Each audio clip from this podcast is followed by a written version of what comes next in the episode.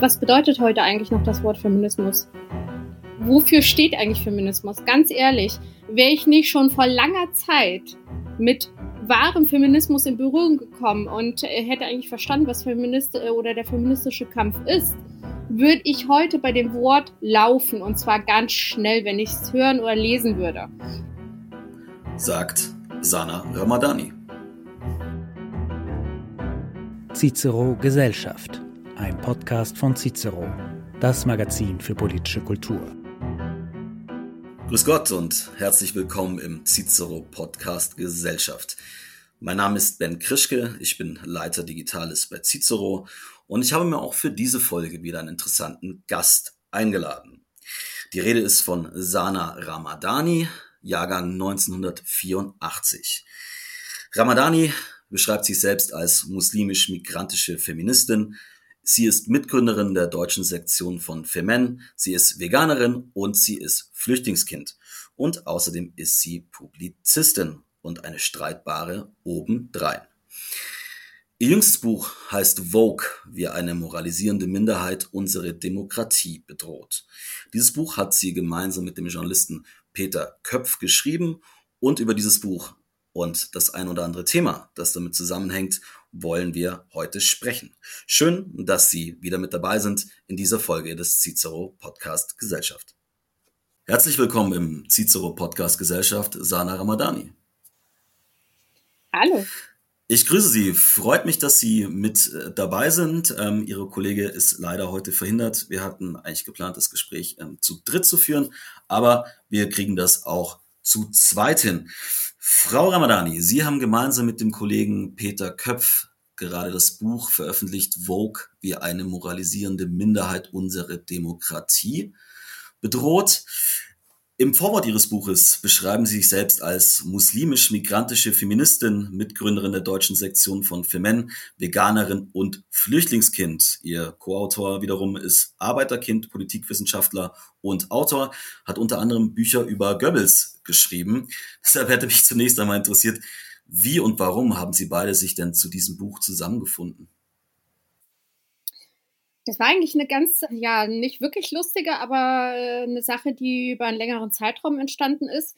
Peter und ich, äh, wir kennen uns schon sehr lange und äh, jedes Mal, wenn ich mich über ein politisches Thema oder über irgendwelche Alltagssachen, die ich auf der Straße erlebt habe oder persönlich, auch wenn es um Rassismus oder Sexismus geht, erlebt habe, war Peter eigentlich immer der Erste, den ich angerufen habe als alten, weisen Mann und mit ihm halt drüber gesprochen habe.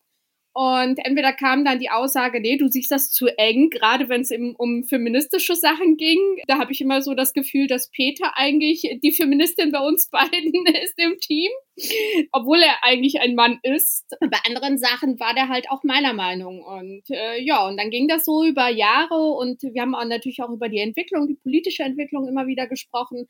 Ich habe gemerkt, ihn lässt das auch nicht los, diese gesellschaftliche Spaltung die Mehrheitsgesellschaft dagegen und äh, diese Minderheit, die so unheimlich laut ist und ja, und Rassismus eigentlich noch befördert und vor allem auch auslebt.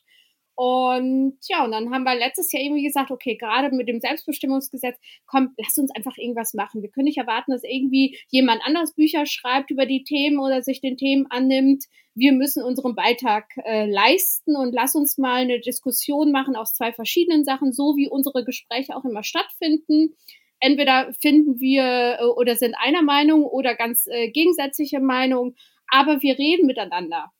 Und das ist etwas, was in der heutigen Gesellschaft immer mehr verloren geht. Die Diskussionskultur, ich habe das Gefühl, mir wird ein Teil meiner deutschen Identität auch genommen, weil diese deutsche Diskussionskultur, die so ein hohes Gut ist, gerade ich als Migrantin muss das sagen oder sage das, die geht immer mehr verloren. Und davor hatte ich immer Angst und äh, Peter hatte auch immer so seine Sorgen diesbezüglich. Ja, und dann haben wir einfach angefangen. Aber es war auch nicht so leicht, einen Verlag zu finden, der mutig war und ist, äh, solche Bücher auch zu dem damaligen Zeitpunkt einzukaufen und sie dann auch so zu, äh, ja, zu verkaufen oder äh, zu, rauszubringen, zu veröffentlichen. Auch wir haben Anfang des Jahres ein Buch zum Thema Wokeness rausgebracht. Das heißt, die Wokeness-Illusion, wenn Political Correctness die Freiheit gefährdet. Es sind jetzt auch, es ist ja bald äh, Buchmesse. Ähm, ich habe gesehen, es gibt ein paar weitere Bücher, die sich mehr oder weniger auch mit diesem Thema beschäftigen. Da habe ich mich ehrlich gesagt in der Vorbereitung gefragt, geben wir diesen, sage ich mal, von einer Mikrominderheit vorangetriebenem Thema nicht ein bisschen zu viel Aufmerksamkeit? Rein theoretisch ja schon. Aber diese Mikrominderheit ist so unheimlich laut, dass sie jeden einfach terrorisiert. Die Mehrheitsgesellschaft terrorisiert erstens. Zweitens, diese Mikrominderheit sitzt momentan in der Ampel und kriegt ganz viele Fördergelder, sei es die Stiftung, sei es irgendwelche Vereinigungen. Sie machen ganz viel Lobbyarbeit dadurch oder haben die Möglichkeit, Lobbyarbeit zu machen. Und durch diese Mikrominderheit werden unsere Gesetze und unser Grundgesetz, unsere Verfassung geändert. Und das ist ein großes Problem, ganz abgesehen davon, wenn man sich, wir haben ja äh, uns verschiedene Bereiche angeschaut. Wir haben uns ja auch in unserem Buch auch mit dem Thema Medien auseinandergesetzt, mit dem öffentlich-rechtlichen, was es bedeutet oder Filme. Die, äh, der normale Tatortschauer seit 30 Jahren, der sitzt im, äh, vor dem Fernseher jeden Sonntag und denkt sich, was ist da los? Was ist bei meinem Tatort los oder bei, bei, bei den ganzen Filmen los, die ich eigentlich äh, sonst immer gerne geschaut habe? Weil öffentlich-rechtlich ist für die meisten Menschen, gerade für die Älteren, immer so ein Stück Heimat. Natürlich kann man sagen, Filme ist ja nicht Realität und aber trotzdem erkennt man immer wieder dort die Mehrheitsgesellschaft und kann sich auch darin verlieren oder erkennt sich sogar selber dort wieder. Aber seit zwei, drei Jahren ist das ja nur noch wahnsinnig was da alles ist. Also wirklich auch Oberkommissare, die äh, immer irgendwie mindestens ein äh, Migrationshintergrund haben, dann müssen sie eine Behinderung haben und alles Mögliche. Und die Leute sagen, hey, das passt doch gar nicht. Also äh, wie soll das funktionieren? Ist ja null realistisch. Aber ähm, auf jeden Fall haben wir uns das auch angeguckt und da sieht man ganz genau, wieso auch das öffentliche äh, rechtliche so aussieht, wie es aussieht, wieso die Filme so aussehen, wieso die Werbung so aussieht. Und ähm, was ist da eigentlich im Hintergrund äh, seit Jahren, was alles läuft und wie viel Einfluss diese kleine Minderheit hat. Jetzt beeinflusst das uns noch nicht im Alltag draußen, gerade uns Frauen nicht, weil für uns Frauen ist das ja durch das Selbstbestimmungsgesetz eine große Gefahr ist ja da. Nicht nur uns Frauen, sondern vor allem auch unsere Kinder die dort dann beeinflusst werden in den nächsten Jahren, in den nächsten 10, 20 Jahren durch die Gesetzesänderung. Deswegen müssen wir uns leider dieser äh, Minderheit äh, zuwenden, sie kritisieren und auch aktiv bekämpfen und vor allem in ihre Schranken weisen. Sie haben ja selbst Migrationshintergrund. Was stört Sie denn an einem Kommissar mit Migrationshintergrund? Mich äh, stört an einem Kommissar mit Migrationshintergrund nichts. Mich stört nur daran, dass egal was für ein Film man mittlerweile guckt, es auf jeden Fall mehr als divers sein muss. Also das, was, was die Realität eigentlich gar nicht hergibt, weil ja, die Mehrheitsgesellschaft ist nun mal weiß und ohne Migrationshintergrund. Wie kann ich dann in, äh, in jedem Film zum Beispiel eine Diversität darstellen, die es ja im Alltag gar nicht gibt? Also es ist doch absurd. Es treibt ja teilweise auch rein von der Logik her seltsame Blüten. Wir sehen das bei den neuen Pärchen, die oft gezeigt werden, auch in der Werbung, wo man dann offenkundig sieht, okay, das Kind kann de facto nicht von euch beiden sein, weil es einfach rein biologisch gar nicht äh, hätte funktionieren können. Ich habe ja damals zu diesem Buch, wo ich auch Herausgeber war bei der Wokeness Illusion, natürlich auch das ein oder andere Interview geführt und eine Frage war oft, warum regt ihr euch denn über diese Randaspekte so auf, über dieses Gendern? Lass doch dieses Gendern, das ist doch so ein, so ein Randthema. Und ich glaube, und ich kann mir vorstellen, da geben Sie mir eventuell recht, es geht ja nicht ums Gendern allein, es geht ja nicht darum, irgendwie eine diversere Geschichte zu erzählen, sondern ich glaube, man sieht relativ deutlich, dass, dass da ein gewisses Mindset dahinter steckt, das auf ganz, ganz viele Bereiche unseres Lebens irgendwie einen Einfluss nimmt, bis auch hin, zumindest habe ich das so erlebt, bei Corona, wo dieses gut-böse Schemata, das ja auch in der Wokeness sehr, sehr beliebt ist, ganz, ganz stark auch um sich gegriffen hat. Würden Sie da in diese Analyse schon mal mitgehen mit mir? Also ich würde auf jeden Fall mitgehen. Ich äh, muss zugeben, ich habe ihr Buch nicht ganz gelesen. Ich habe nur mal kurz äh, reinschauen können, weil ich einfach drüber bin mit allem, äh, mit meiner Mutterrolle und mit Job und allem drum und dran. Aber was mir aufgefallen ist, äh, da muss ich sie ein klein wenig als Feministin kritisieren. Ich habe keinen Beitrag von einer Frau gefunden. Das ist richtig, ja. Ähm, darf ich so zugeben? Da sehe ich mich leider verpflichtet dazu, sie zu schimpfen. Aber es ist okay. Also nur weil sie Männer sind, haben sie trotzdem ganz tolle Sachen geschrieben und schlaue Sachen geschrieben. Das ist nett, dass sie uns das zugestehen. Ich glaube, da streifen sie aber gerade schon auch ein Thema, das, das uns dann auch immer wieder umtreibt es gibt tatsächlich in der liberal-konservativen Bubble jetzt nicht so viele Frauen, gerade auch die sich damit Politik beschäftigen. Also da ist der Markt relativ dünn gesät. Oder ist das jetzt eine totale Ausrede aus dem Patriarchat heraus? Tatsächlich gibt es natürlich in vielen Bereichen diese Begründung, die auch gerechtfertigt ist. Ich muss zugeben, dass ich ganz, ganz viele tolle Frauen kenne im politischen Bereich, die auch zu dem Thema ganz offen und ehrlich schreiben. Und ja, vielleicht hätte man äh, mich einfach anrufen sollen und fragen sollen, ob ich da nicht eine ganz tolle Frau kenne, die auch einen Beitrag schreiben würde. Da hätte ich Ihnen bestimmt eine ganze Liste sch äh, schicken können. Aber es ist ja nicht schlimm. Also ich finde es schon mal sowieso gut, dass solche Bücher erscheinen und auch Ihr Buch erschienen ist. Und ob Sie jetzt nun mal Mann oder Frau äh, sind, ist es mir egal. Wichtig ist, was geschrieben wurde und dass Kritik offen und ehrlich geäußert wurde, ohne jemanden irgendwie oder die Gegenseite als Nazi zu beschimpfen oder als was weiß ich was zu beschimpfen. Und darum geht's doch eigentlich. Es geht dann äh, bei solchen Diskussionen nun nicht nur ums Geschlecht, das war ja jetzt ein Scherz, dass sie ein bisschen, bisschen sticheln muss sein, so, das machen wir, das machen wir Feministinnen so, wenn es äh, um Männer geht. Aber Nein, also sie haben das gut gemacht und ich muss da nochmal reinlesen und wenn ich da doofe Sachen finde, dann werde ich sie Ihnen schon sagen. Aber zurück zum Gendern. Es geht ja, wie schon gesagt, also nicht nur ums äh, Gendern an sich, es ist äh, die ganze Palette, die auf einen einprasselt. Tatsächlich, ich als Frau mit Migrationshintergrund, die mit sieben Jahren mit null Deutschkenntnissen nach Deutschland gekommen ist und hier äh, Deutsch lernen musste. Ich hatte Glück, weil ich bin nur unter Deutschen aufgewachsen und bin in diesem Dorf unter nur zwischen Deutschen aufgewachsen und äh, hatte gar nicht die Möglichkeit, mich jetzt zum Beispiel in meiner Herkunftssprache zu unterhalten. Aber das war schon schwer genug, Deutsch zu lernen. Wenn man jetzt aber die ganzen äh, Migrantenkinder, die sowieso hauptsächlich in die Grundschule kommen, aber äh, die ersten sechs Jahre nur in der Herkunftssprache gesprochen haben und dann auf einmal Deutsch lernen müssen und dann auf einmal das Gendern gleichzeitig lernen müssen. Deutsch ist so eine schwere Sprache, dass ich das total diskriminierend Menschen mit äh, Migrationshintergrund gegenüber empfinde, wenn sie von Anfang an noch das Gendern lernen müssen. Also es ist nicht inkludierend, sondern exkludierend. Und äh, daran denkt irgendwie, habe ich das Gefühl, gerade von den Woken keiner, sondern es wird einfach zur Seite geschoben. In Ihrem Buch äh, Vogue, wie eine moralisierende Minderheit unsere Demokratie bedroht, das Sie gemeinsam mit dem Kollegen Peter Köpf geschrieben haben, beschäftigen Sie sich ja auch noch mit ein paar anderen Themen rund um diese Thematik sozusagen. Aber mal ganz kurz vorweg vielleicht nochmal, ähm, was sind es denn überhaupt für Leute und was bedeutet Vogue denn eigentlich? Können Sie das uns kurz erklären?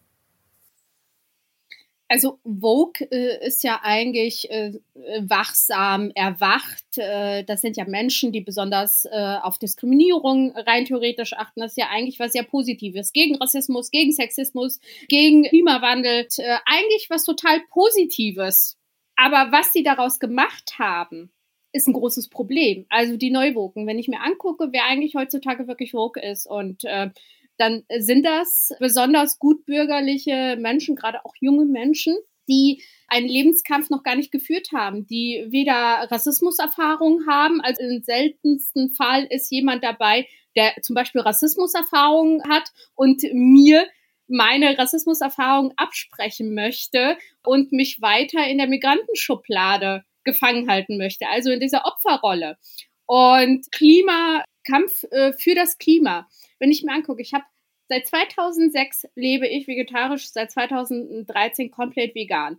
Ich bin das letzte Mal 2012 in den Urlaub geflogen. Wenn, dann bin ich nur beruflich geflogen.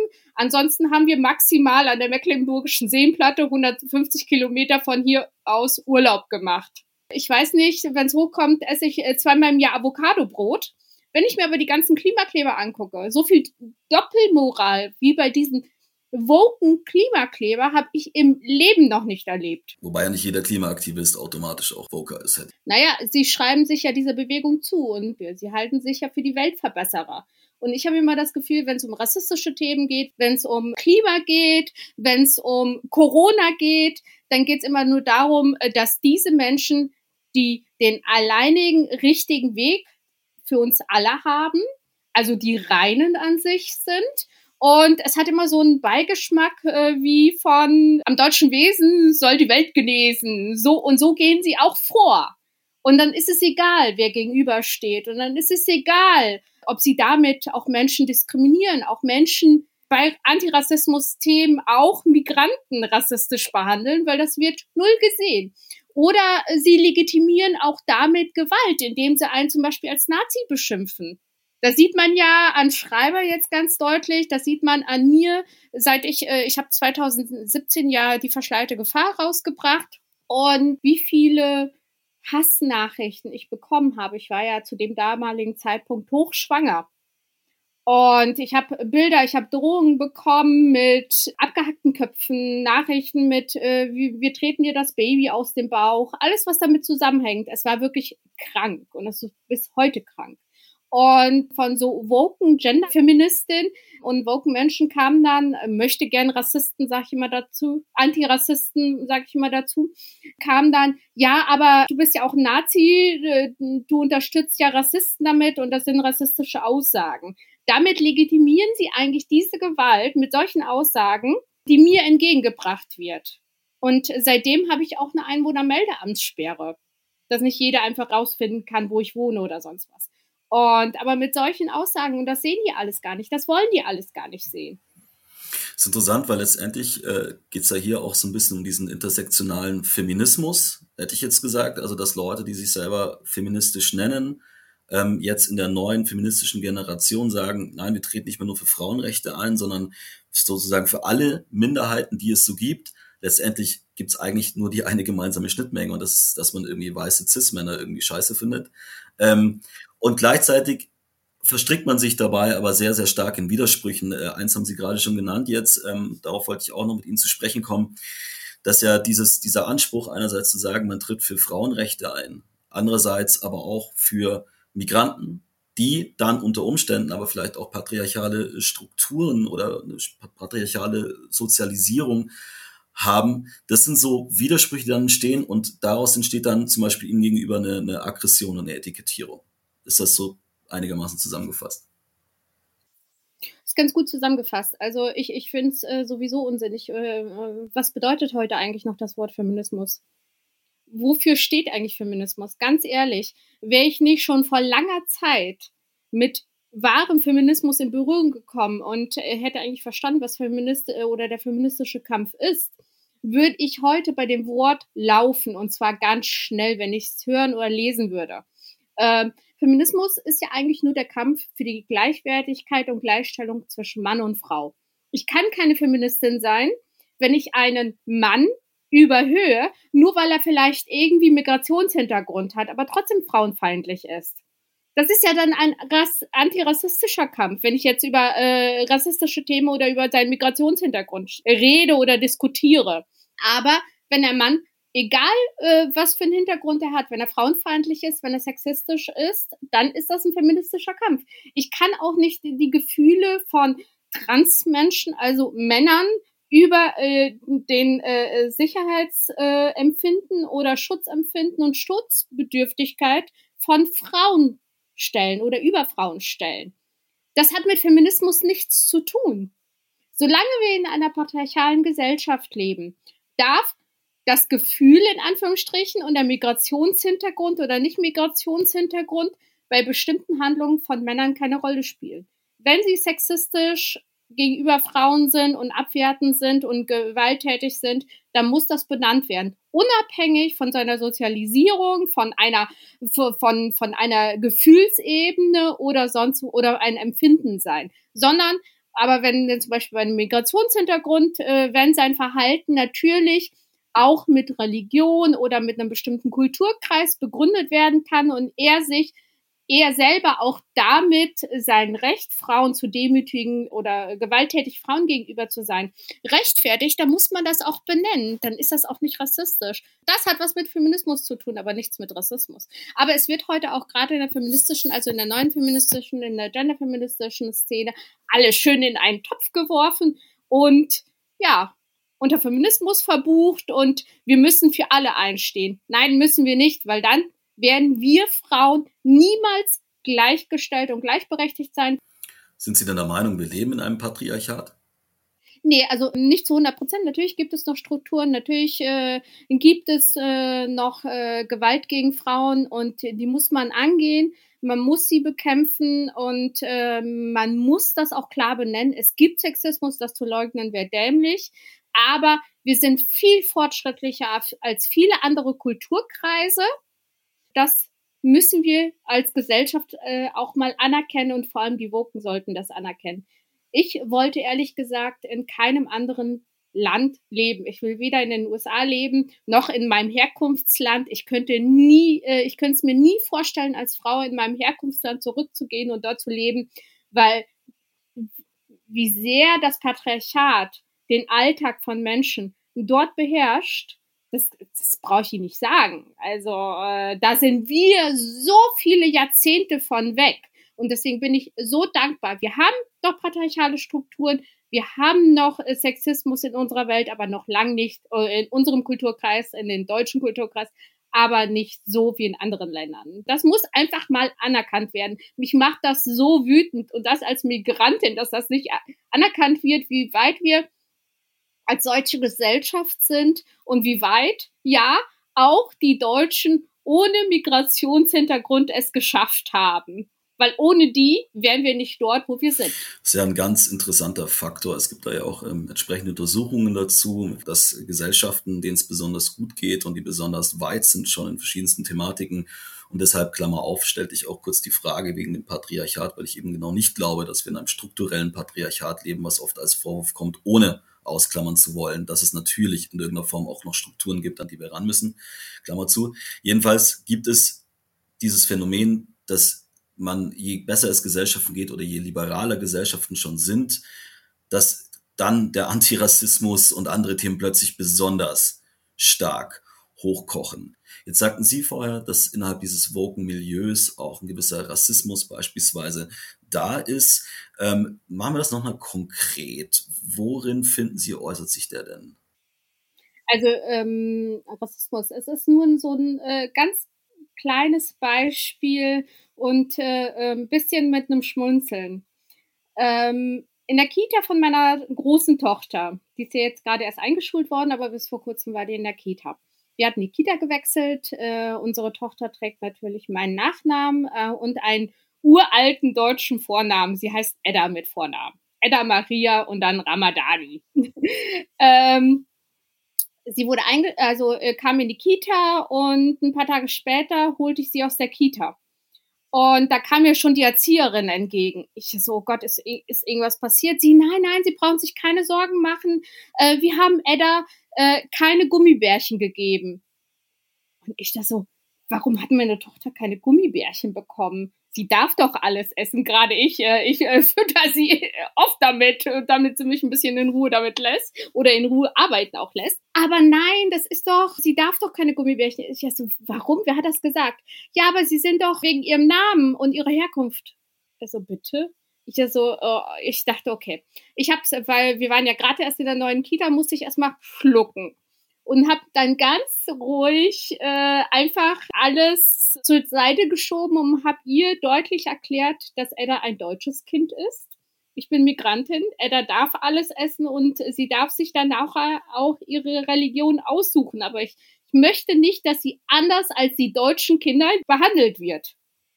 Okay, ja, war dann gut. Ein paar Tage später haben sie dann irgendwie ein Projekt äh, machen wollen und zwar sollte jedes Kind sagen, wie man Hallo und Tschüss in der Herkunftssprache sagt.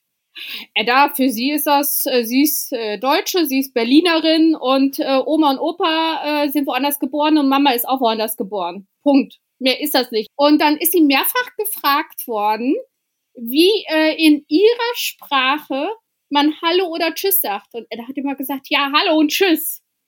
Ja, konnten, das ging nicht in deren Kopf rein. Und das ist äh, hier in Friedrichshain eine besonders antirassistische Inklusionskita mit allem drum und dran. Und dann kam ich wieder in die Kita und dann erzählte mir die gleiche Erzieherin wieder, ja, wie ist das denn und äh, wie sagt man denn in ihrer Sprache Hallo und Tschüss?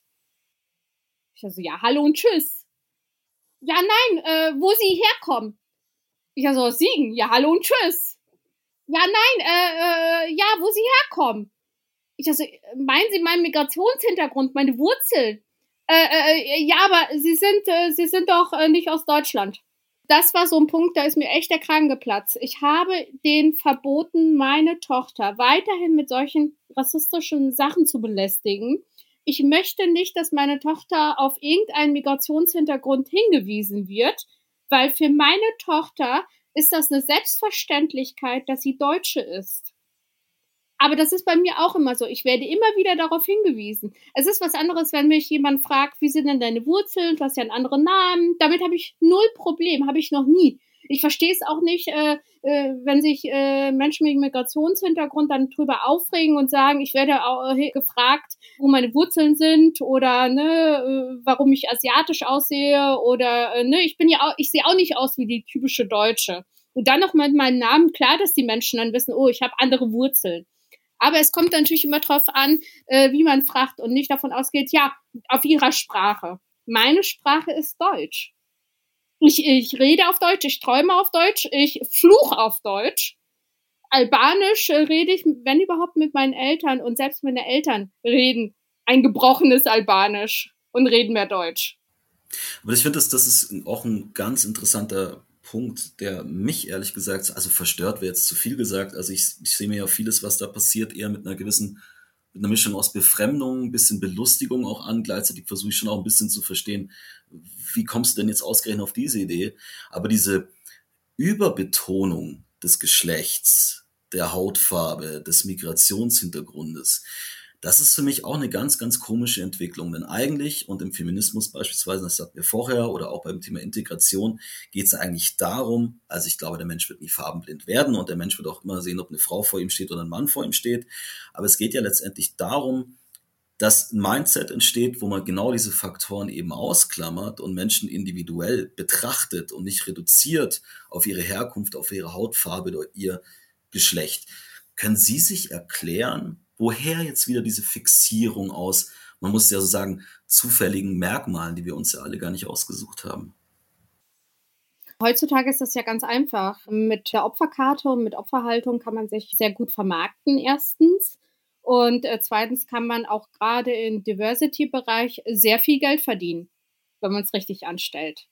Also je äh, mehr Opferpunkte man auf seiner Liste hat, desto besser es funktioniert ganz gut. Es ist mittlerweile ein Geschäft. Das war vielleicht äh, äh, am Anfang äh, kein Geschäft, aber es ist mittlerweile ein Geschäft geworden, gerade mit unserer woken Politik und mit unseren woken Politiker, die das zusätzlich noch befördern und mit fördern, finanziell fördern. Ansonsten haben sie es ähm, schon eben auch schon ganz deutlich und schön gesagt, es ist eine Form von Wohlstandsverwahrlosung. Die Menschen haben keinen richtigen Lebens- oder Überlebenskampf mehr weil jeder äh, in der Mehrheitsgesellschaft, äh, der den Alltagskampf kämpft, äh, der versucht, die Familie durchzubringen, der sich um seine Probleme kümmert, der um die Familie kümmert oder sogar pflegt, die eigene Familie pflegt. Und wir wissen, dass es verdammt viele in der Mehrheitsgesellschaft das alles tun.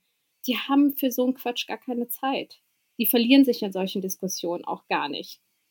Die sind auch nicht so wohlstandsverwahrlost. Aber diese kleine Minderheit ist so laut, ist so laut bei Social Media, ist so laut in den Medien, ist so laut in der Politik, dass wir momentan das Gefühl haben, sie sind oder sie selber vielleicht auch das Gefühl haben, sie sind äh, die Mehrheit, aber sind sie leider nicht. Sie beeinflussen uns leider auf, eine, äh, auf einer Ebene, die für uns alle sehr gefährlich wird.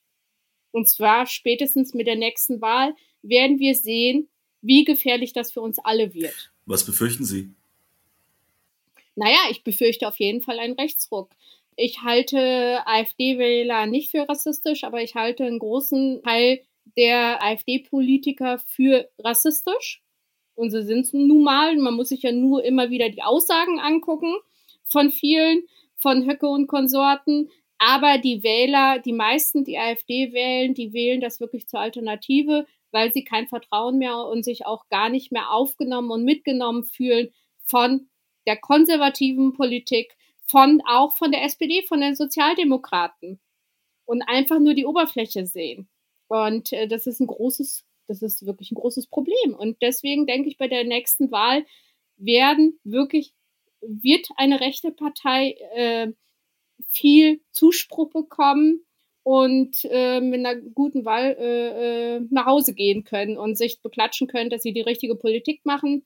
Ich glaube nicht, dass die AfD-Wähler das wirklich absehen können, was dann auch wieder auf uns zukommt. Aber dafür mache ich nicht nur die Rechten verantwortlich, diese Partei für verantwortlich, sondern ich mache unsere Ampelregierung und äh, äh, diese woke Minderheit dafür verantwortlich, weil die machen alle, wirklich alle Wahlkampf für die AfD, indem sie versuchen, krampfhaft äh, die AfD zu bekämpfen und sich eigentlich nicht auf die Bürger konzentrieren und auf, auf eine vernünftige Arbeit konzentrieren, die sie machen müssten eigentlich als Volksvertreter, sondern sie konzentrieren sich auf den Wahlkampf gegen die AfD und machen genau das Gegenteil. Es ist ja, glaube ich, auch einfach ein gewissen Entfremdungseffekt, den man da sieht. Also wir haben Themen wie Inflation, ähm, dann die soziale Schere wird auch immer kritischer, allein schon dadurch, dass sich viele Menschen aus einer Arbeiterschicht, aus der ich ja eher komme, ähm, beispielsweise keine Wohnung mehr leisten können in Großstädten. Also es findet so eine Art, fast schon so eine, so eine Ghettoisierung statt, ja, dass sozusagen bloß noch gewisse soziale Schichten bloß noch in gewissen Vierteln wohnen können und mehr. Sie hatten gerade auch äh, die Lautstärke hatten Sie gerade angesprochen. Darauf wollte ich noch mal kurz zurückkommen. Also jetzt ist ja dem Aktivismus immanent, dass er immer eine gewisse Lautstärke haben muss, um auch ein Stück weit gehört zu werden. Sie selbst waren ja Mitgründerin der deutschen Sektion von Femen. Femen waren ja die Damen, die Bühnen gestürmt haben, dann ihre entschuldigen Sie, wenn ich das so salopp formuliere, dann ihre Brüste ausgepackt haben und so in irgendeiner Form demonstriert haben. Das war ja auch sehr laut. Was unterscheidet jetzt diese oben ohne Aktion, Protest von einer lauten Aktivisten, der sich in irgendeiner Form dem woken Spektrum zugehörig fühlt, der jetzt beispielsweise ähnliches oder Lautstärke jetzt in, im Hörsaal walten lässt und dort Menschen niederbrüllt. Also was ist da der, der ganz große Unterschied Ihrer Meinung nach? Ich war ja schon lange vorher politisch aktiv in der CDU. Mir hat das leider einfach nicht ausgereicht, weil das muss man bis heute noch lassen. Es ist natürlich sehr männerlastig, es ist eine sehr konservative Partei und es, es kommt nicht so schnell alles voran und man kann nicht so viel bewirken. Und das hat mir alles nicht gereicht. Deswegen wollte ich äh, mich einer Aktivistengruppe anschließen, beziehungsweise habe durch Social Media und äh, die digitale Welt Filme kennengelernt in der Ukraine. Und so haben wir es dann gegründet. Und äh, viele heutzutage sprechen mich nicht so an, wie Sie jetzt gerade stellen diese Fragen, sondern vergleichen uns eher mit den Klimaklebern und sagen, das kann man doch genau, eure Aktion kann man doch mit den Klimaklebern vergleichen. Nein, kann man nicht. Erstens, es ist nie Gewalt ausgeübt worden. Eine Aktion ist maximal ein bis fünf Minuten gelaufen und immer nur entsprechende Menschen, die in Anführungsstrichen angegriffen worden sind, beziehungsweise angesprochen worden sind. Wir haben auch nie Sachen beschädigt. Wir haben auch nie jemanden körperlich angegriffen. Alles, was heute unter Aktivismus fällt und äh, diese Gewalt, die ausgeübt wird, gerade auch gegenüber der Mehrheitsgesellschaft oder äh, der Sachschaden, der heute da passiert, das ist, eine, das ist Gewalt. Und das ist inakzeptabel. Wir haben durch äh, so eine kurze Aktion zwischen ein und fünf Minuten einfach nur Bilder geschaffen, und daraus sind Diskussionen entstanden. Daraus sind Veranstaltungen entstanden, ganz viele Interviews und man konnte sich ausführlich erklären. Und ich bin überall getourt. Ich, ich bin wirklich überall hingetourt und habe mit jedem gesprochen. Deswegen ist Aktivismus und der, heute, der damalige Aktivismus und der heutige Aktivismus nicht miteinander vergleichbar. Ich bin 2015 ausgestiegen weil äh, sich auch diese kleine Gruppe in Deutschland von Mädchen, sehr, sehr jungen Frauen ohne Migrationshintergrund aus einem akademischen Haushalt und gut bürgerlichen Haushalt auch Gewalt zuwenden wollte. Also sie wollten Gewalt ausüben. Und das war für mich der Punkt, ein No-Go. Deswegen verwehre ich mich dann immer so, dass ich sage, okay, ich wäre genauso wie die anderen oder mein Aktivismus wäre genauso wie der Aktivismus der anderen. Weil ich gehe mit Menschen in, in die Diskussion, ich rede mit denen, ich versuche oder ich hinterfrage mich mein Leben lang, manchmal sogar zu oft und zu viel und zu lange, immer selber und ich versuche mich auch weiterzuentwickeln zu dem Thema Prostitution. Vor zehn Jahren habe ich äh, wirklich gedacht, okay, es gibt diese freiwillige Sexworkerin und alles, bis ich wirklich auch mit anderen gesprochen habe und mich intensivst mit dem Thema beschäftigt habe. Aber ich versuche auch Islamisten, auch Islamisten höre ich zu. Ich diskutiere mit denen. Aber das machen heute Aktivisten nicht mehr. Diese Woken gerade auch im genderfeministischen Bereich, äh, die Feministinnen und die Aktivisten, die verwehren und äh, verschließen sich jeder Diskussion. Und damit habe ich ein großes Problem. Ich habe nicht mit einer gegenteiligen Meinung ein Problem, aber ich habe ein Problem damit, dass der Aktivismus, der heutige Aktivismus bedeutet, entweder bist du für uns oder wir zerstören dich. Mhm.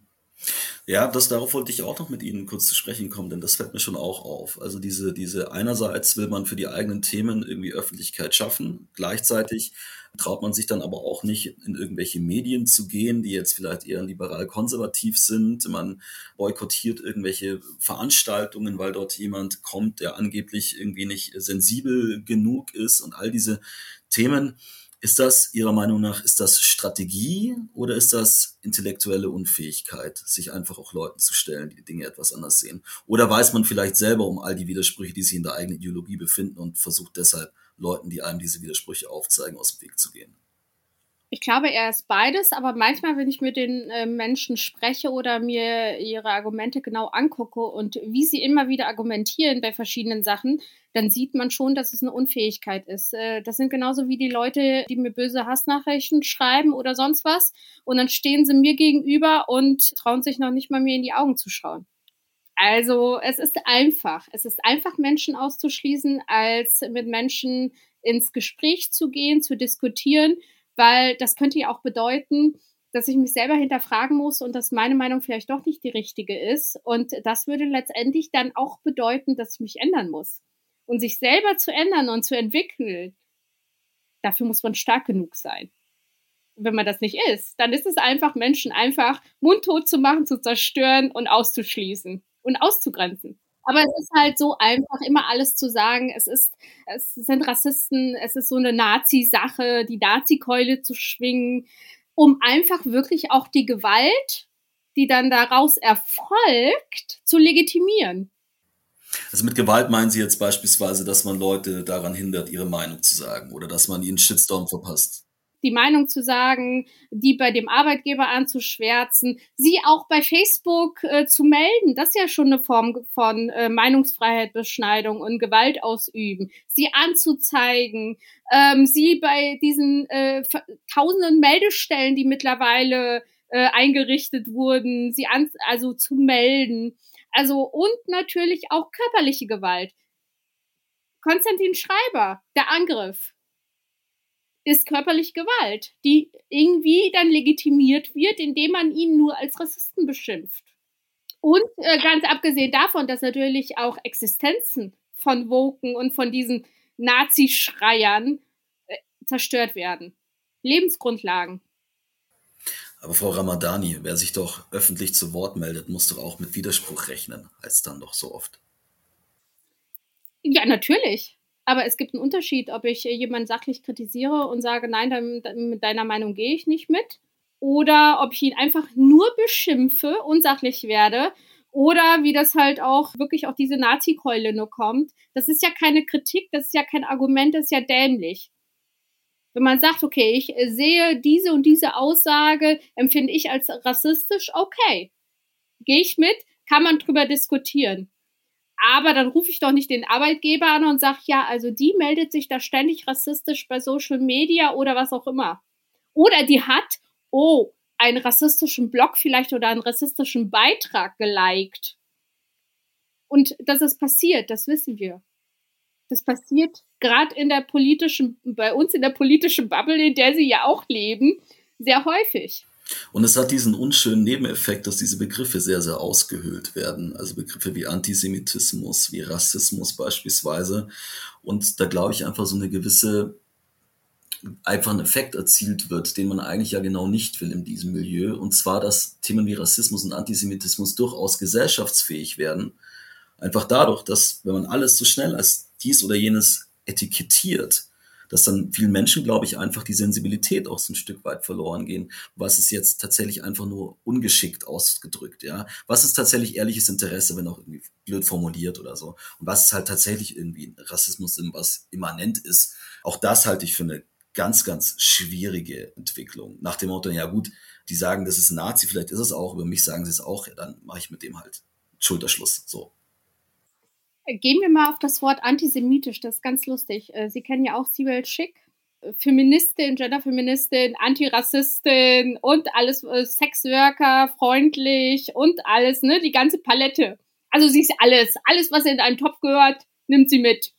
Sie hat ja irgendwie geschrieben, Sexworker feindlich zu sein, ist antisemitisch. Das Wort in diesen Zusammenhang zu bringen und immer wieder zu missbrauchen oder Antisemitismus zu missbrauchen für was, also das allein schon in Zusammenhang zu bringen, ist doch Wahnsinn und ist so dermaßen antisemitisch, dass ich mir nur noch an den Kopf packen kann. Für mich ist sie die wahre Antisemitin weil sie immer wieder ein Thema, was so wichtig ist, weil einfach Antisemitismus tagtäglich größer wird, stärker wird, so missbraucht für eine Sache, die damit wirklich nichts zu tun hat, dass ich echt wütend werde. Ich habe das gestern gelesen und ich musste mich da zurückhalten, bei Twitter reinzupoltern. Ja, von Twitter habe ich mich in letzter Zeit ein bisschen, ein bisschen distanziert, weil ich es einfach teilweise nicht mehr aushalte, was da so an Blödsinn behauptet wird. Aber ich finde das ein sehr schönes Beispiel, das Sie da gerade genannt haben. Das begegnet einem in verschiedensten Debatten auch immer wieder.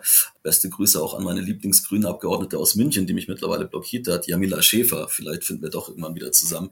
Die mich mal blockiert hat, weil ich darauf hingewiesen hatte, dass Hubert Aiwanger bei einer anderen Diskussion jetzt vielleicht nicht deshalb automatisch ein Antisemit ist, nur weil er gerne gewusst hätte, welche Geldgeber eigentlich hinter Fridays for Future stecken. Und da nämlich kam auch der Vorwurf, dass er eigentlich eine, eine antisemitisch konnotiert. Manchmal blicke ich da nicht mehr so richtig durch. Wie dem auch sei. Wo denken Sie dann, wird es mit dieser ganzen, mit dieser ganzen Szene oder mit diesem Milieu, das ja natürlich jetzt auch nicht homogen ist, sondern wo es auch verschiedene Gruppen, Gruppierungen gibt. Aber wo läuft's hin mit dieser ganzen Wokeness-Sache? Was denken Sie? Dann verrate ich Ihnen meine These. Ich bin sehr optimistisch. Wenn ich nicht optimistisch wäre und sehr viel Hoffnung hätte, dann hätte ich niemals meinen Lebenskampf als Frau oder als kleines Mädchen schon begonnen. Ich glaube einfach, dass die Woken und die heutige Politik uns noch reichlich ins Verderben führen werden. Dass äh, gerade auch mit der nächsten Wahl äh, Rechte an Zustimmung be äh, bekommen und mehr Macht bekommen in der Politik. Aber ich glaube, das wird noch so zehn Jahre halten und dann wird es wieder Schwung geben, wird sich auch wieder etwas ändern. Und zwar in der Hinsicht, dass die Mehrheitsgesellschaft wieder aufsteht, klarer denkt und äh, sich auf äh, tatsächliche äh, realistische Probleme den zuwendet. Und äh, wir dann wahrscheinlich auch viele Politiker hoffentlich auch bei der übernächsten Wahl auswechseln werden und wir Köpfe an die Macht bekommen, die wirklich Volksvertreter sind und nicht nur Politik für sich selber und ihre Brieftasche und für eine Minderheit machen. Deswegen bin ich hoffnungsvoll, aber wichtig ist es, damit wir dahin kommen, in zehn Jahren, wo wir hin wollen, müssen wir die Mehrheitsgesellschaft jetzt aufklären. Wir versuchen das mit unserem Buch. Sie versuchen das mit ihrer Arbeit und ihrem Buch vor einigen Monaten, was erschienen ist.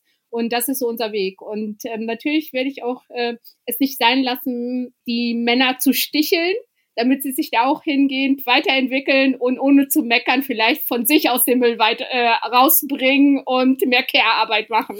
Bin ich offen für.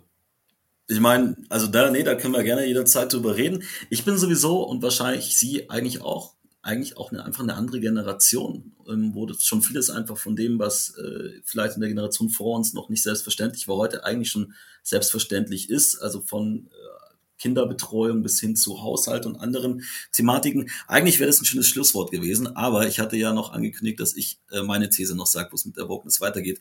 Ich glaube nämlich, dass sich diese ganze, äh, dieses ganze Milieu perspektivisch selbst abschafft, weil dieses ganze Konstrukt so fragil ist, was man unter anderem daran sieht, dass Leute, die seit zehn Jahren da irgendwie mittrommeln und dann einen falschen Satz sagen, sich dann rauskegeln aus dem Ganzen, dass die allermeisten Menschen sagen, ja, na klar ist das ein Mann oder na klar ist das eine Frau, das sehe ich doch. Und vor allem, glaube ich, auch die allermeisten Menschen keine Lust haben, irgendwelche Gender-Sternchen zu setzen, auch wenn es ja nur ein Teil des Ganzen ist.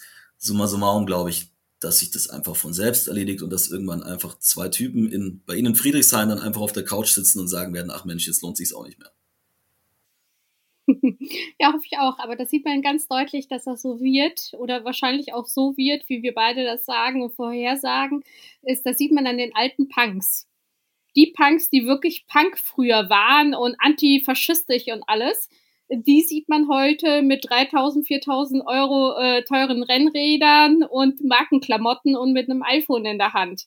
Und einer teuren Altbauwohnung hier in Berlin Mitte oder Friedrichshain. Das ist das beste Beispiel dafür. Ja, Punk ist tot. Aber das wäre auf jeden Fall ein Thema für eine andere, für eine andere Folge des Cicero Podcast. Mal schauen, ob Campino Lust und Zeit hat. Das war äh, Sana Ramadani. Vielen lieben Dank für Ihre Zeit. Danke Ihnen. Autorin von Vogue, wie eine moralisierende Minderheit unsere Demokratie bedroht, gemeinsam mit Peter Köpf. Und mir, liebe Zuhörer, bleibt jetzt noch zu sagen, Sie können diesen und viele weitere hörenswerte Podcasts jederzeit auf cicero.de und auf allen gängigen Podcast-Plattformen hören. Schön, dass Sie auch heute wieder mit dabei waren. Bleiben Sie optimistisch, Ihr Ben Krischke. Cicero Gesellschaft ein Podcast von Cicero, das Magazin für politische Kultur.